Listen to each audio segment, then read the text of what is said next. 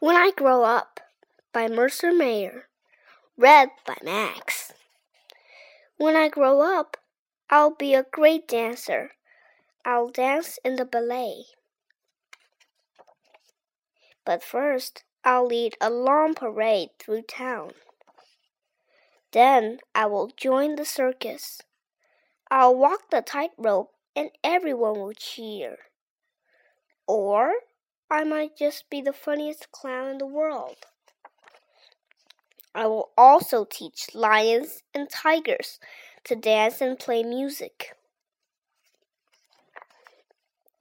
When I get tired of being a circus star, I'll be a mountain climber. Then I will be a truck driver. I will drive hundreds of miles every day. I will have a pet store too. All of the pets will be my friends, and I will never sell any of them. Just for fun, I'll be a world famous doctor and make everyone feel better. I'll be a fire chief and will rescue anyone who needs rescuing. I will be a police officer and help everybody cross the street. In my spare time, I will be a race car driver.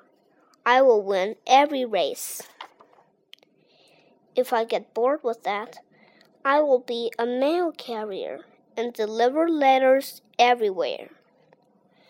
On the weekends, I will fly an airplane. I will do dangerous tricks in the air. If I fall, I'll just open my parachute and float gently to the ground. I will also be a very famous baker. I'll make cakes and cookies.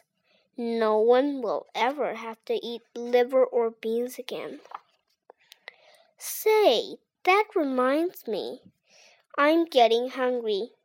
What's for dinner? I ask. Liver and beans, Mom answers. I can't wait until I grow up.